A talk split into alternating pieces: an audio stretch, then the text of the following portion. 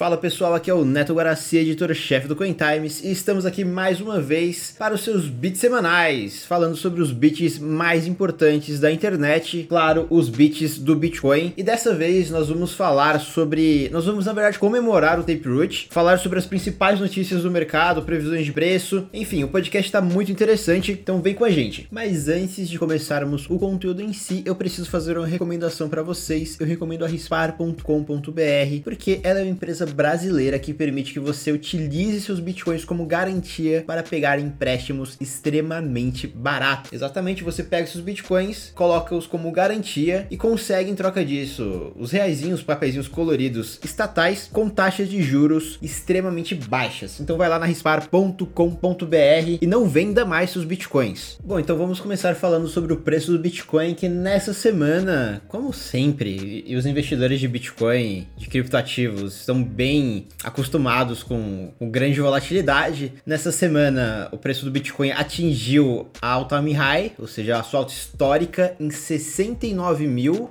Deixa eu ver, 69.045 dólares, segundo o CoinGoLive. Claro que em diferentes exchanges, all time high é, é, diferente, né? Mas o preço do Bitcoin variou aí dentre essa all time, all time high até agora, que está chegando a 64 mil dólares. Mas vale a pena lembrar que apesar dessa volatilidade, o target do preço do Bitcoin para o Plan B, que é um grande analista do mercado de criptomoedas, para quem não conhece, para esse mês de novembro é de 98 mil dólares em outubro. O plano B errou por 3%, se eu não me engano. É, o target do preço, que ele colocou em 63%, 63 mil dólares. Isso significa o que em reais? Significa mais de 500 mil reais. E o preço do Bitcoin agora, segundo a CoinTrader Monitor, está por volta de 358 mil reais. Ou seja, é uma alta realmente muito grande. É, acho que muitas pessoas acreditam que o Plan B está sendo muito otimista, mas eu acho que não. Acho que previsão de, as previsões de preço do Plan B são geralmente bem fundamentadas. Claro,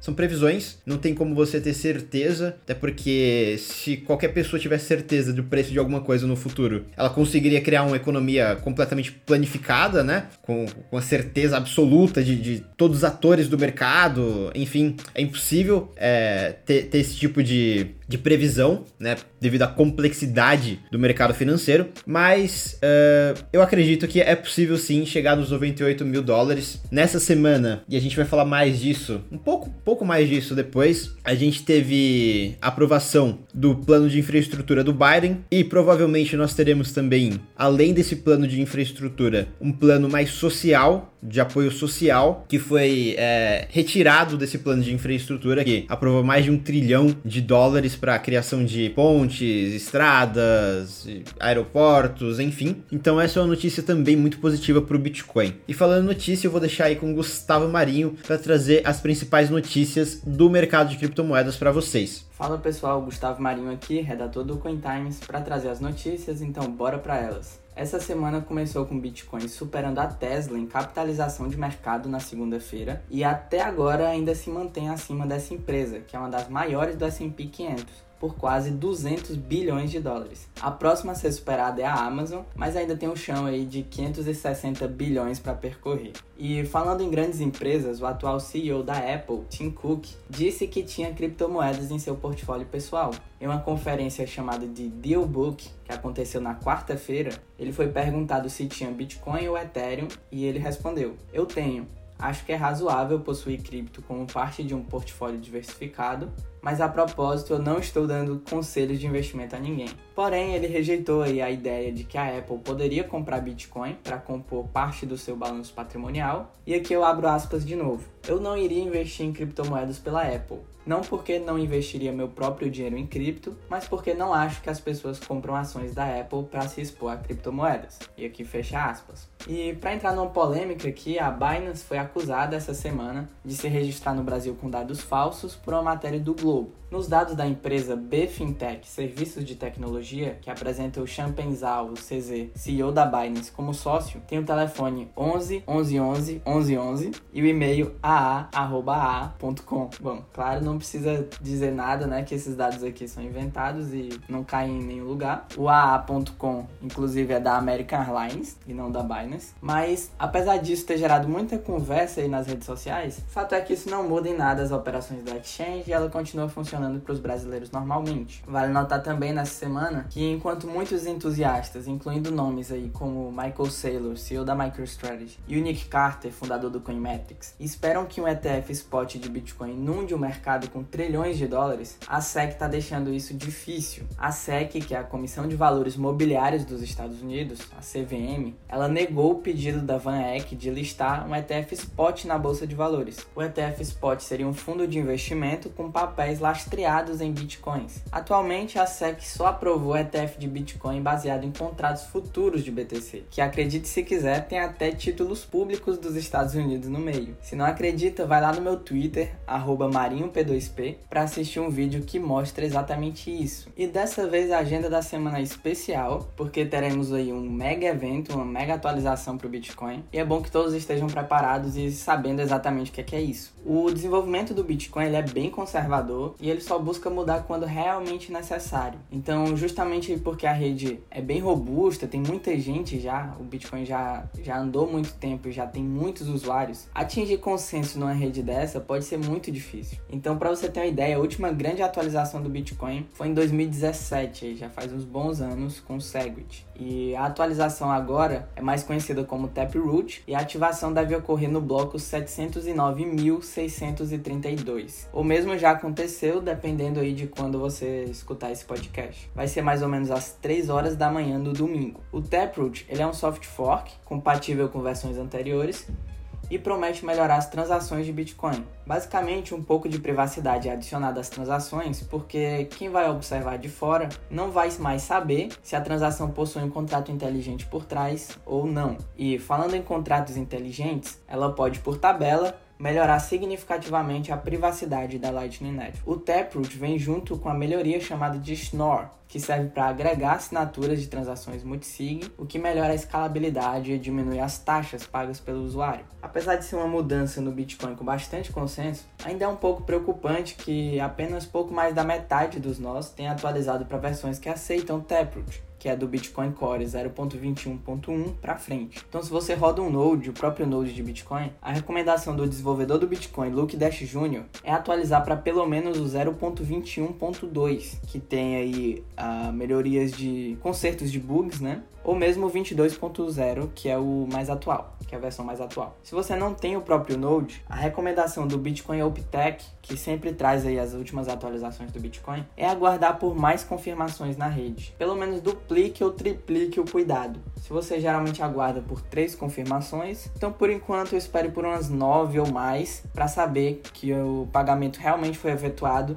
e não vai ser afetado por um eventual problema. Bom, muito obrigado pelas notícias, Marinho. E agora nós vamos para o momento Hodler, que é aquele momento do podcast que nós falamos do porquê você não deveria vender seus bitcoins e sim usá-los como garantia se você realmente precisar de reais, de BRL. E nesse momento Hodler é um momento Hodler especial porque nós vamos falar do Taproot, da ativação dessa atualização do Bitcoin que nós já vínhamos falando aqui nesse podcast há muito tempo, que trouxe melhorias de privacidade e também de escalabilidade para o blockchain do Bitcoin, né? E se você quer saber mais sobre o Taproot, nós temos o que é Taproot é, e por que ele vai mudar a rede do Bitcoin, porque ele mudou a rede do Bitcoin. Se você pesquisar no Google, você vai achar é, um artigo muito bom, escrito, tra traduzido com autorização é, da Bitcoin Magazine para o CoinTimes. Lá tem toda uma explicação perfeita da, das melhorias que, que aconteceram. E o primeiro bloco com Taproot foi o, o 709.635. É, eu tô pegando aqui um tweet do Narcélio Filho, um grande Bitcoiner é, antigo, bem antigo da comunidade brasileira. E dessas transações, dessas 14 transações desse bloco, três foram de brasileiros, segundo ele, né? Inclusive, uh, ele também fez uma transação de Bitcoin com Taproot, que é muito bacana. Ter vários brasileiros envolvidos, há brasileiros envolvidos no desenvolvimento do Bitcoin Core, inclusive alguns bem conhecidos aqui na comunidade. E isso vem para mostrar que o blockchain do Bitcoin, que o Bitcoin continua com seus desenvolvimentos, continua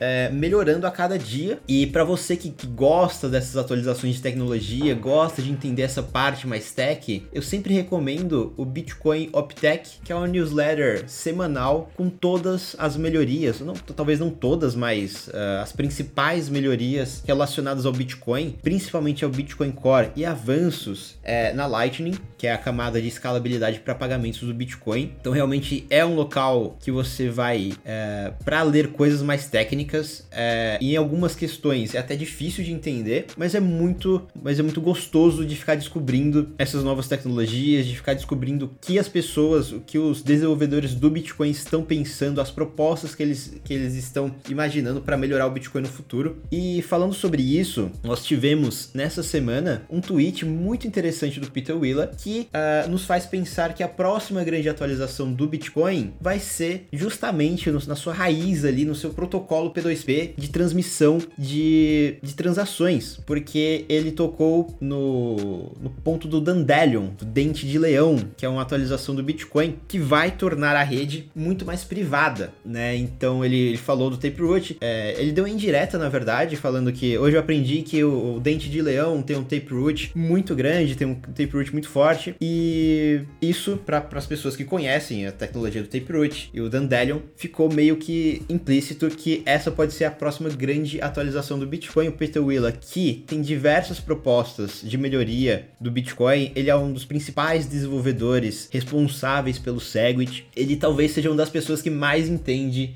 de Bitcoin, de layer 1 do Bitcoin, é, acho que no planeta Terra, né? Ele tá há muito tempo e, enfim, é muito interessante até mesmo ouvir podcasts com Peter Willa. Ele, é, ele é bem didático nas suas explicações. Para quem não segue ele no, no, no Twitter, eu recomendo que siga, porque tem vários insights, ele é um cara muito mente aberta. E esse protocolo Dandelion, o Andreas Antonopoulos, ele fez uma explicação há uns três anos atrás sobre o que era. É de lá para cá, teve melhorias nessa, na proposta do, do Dandelion para o Bitcoin. É, melhorias, inclusive, que foram implementadas em outras criptomoedas, como, se eu não me engano, a Green implementa, a BIM também implementa e o Monero também implementa já há um tempo. Se eu não me engano, há mais de dois anos, mais ou menos, quando essa proposta veio, teve um tempo de desenvolvimento e depois foi implementado. Então já é meio que uma rede de testes aí para o Bitcoin para ver o funcionamento e a implementação desse código do Dandelion, dessa proposta de melhoria do Dandelion para o Bitcoin. O que é interessante, porque o desenvolvimento do Bitcoin, para você que acha que é muito lento, não tem muitas novidades, você não vê na mídia, ah, vai ter o Bitcoin 2.0 como o Ethereum 2.0, tem uma vantagem no desenvolvimento do Bitcoin que ele é mais conservador. É, ele não dá, claro, esses, esses grandes updates midiáticos, como acontece na Tron, como acontece no Ethereum, como, enfim, acontece em diversas outras redes que geram uma grande especulação. É, muitas vezes gera um aumento de preço repentino, que os, os, os investidores ficam afoitos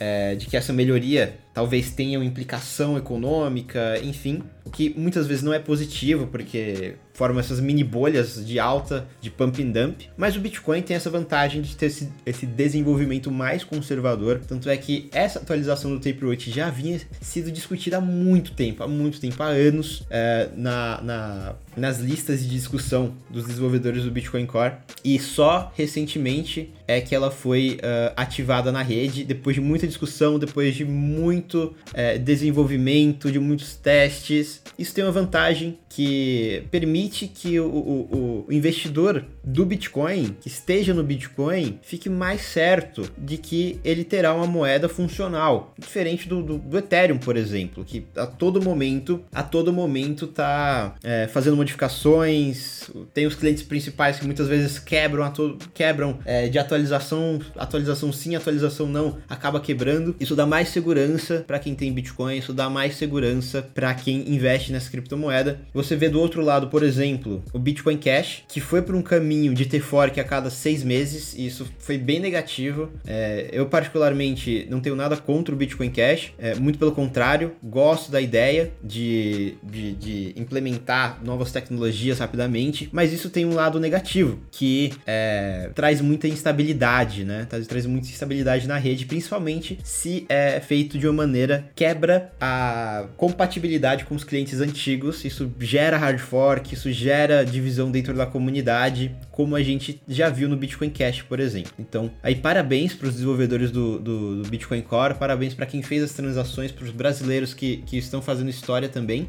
Isso mostra que o desenvolvimento do Bitcoin não para e provavelmente, como eu falei, talvez o próximo desenvolvimento, a próxima grande atualização seja essa do Dandelion, que vai tornar as transações de Bitcoin mais privadas, é, o relay dessas transações, a transmissão dessas transações mais privadas na rede P2P de, do Bitcoin, né? E nessa semana nós não teremos agenda de atualizações das principais criptomoedas, porque nós não teremos grandes atualizações apenas updates, lançamentos de moedas extremamente desconhecidas, de projetos extremamente, extremamente duvidosos. Então eu prefiro nem falar sobre eles. Agora, sobre recomendação cultural. Eu acho que nós não fizemos essa recomendação aqui, mas ela é muito importante, principalmente se você quer entender mais sobre esse tema mais técnico do Bitcoin, que nós tocamos apenas na superfície nesse podcast do Taproot, do Dandelion, que é o Mastering Bitcoin do Andreas Antonopoulos, já citado nesse podcast também. Você pode encontrar o livro na Amazon, né? Você pode encontrar o livro em PDF, eu acho que é copyright free, se eu não me engano, mas eu lembro de ter lido ele é, em um PDF. Então, desculpa, Andreas, se eu não comprei o seu livro, mas infelizmente foi onde que eu achei há muito tempo atrás. E tem capítulos lá falando sobre toda essa parte de rede do Bitcoin. É um livro bem antigo já, mas que traz ali uh, as principais as principais coisas técnicas que você precisa saber para entender um pouco mais profundamente o Bitcoin. Bom, espero que vocês tenham gostado deste podcast e também espero que vocês não vendam seus Bitcoins, porque hoje você tem a rispar.com.br, como eu já falei, permite que você utilize seus criptoativos como colateral. Então é isso aí, pessoal. Continue confiando, continue rodando e to the moon!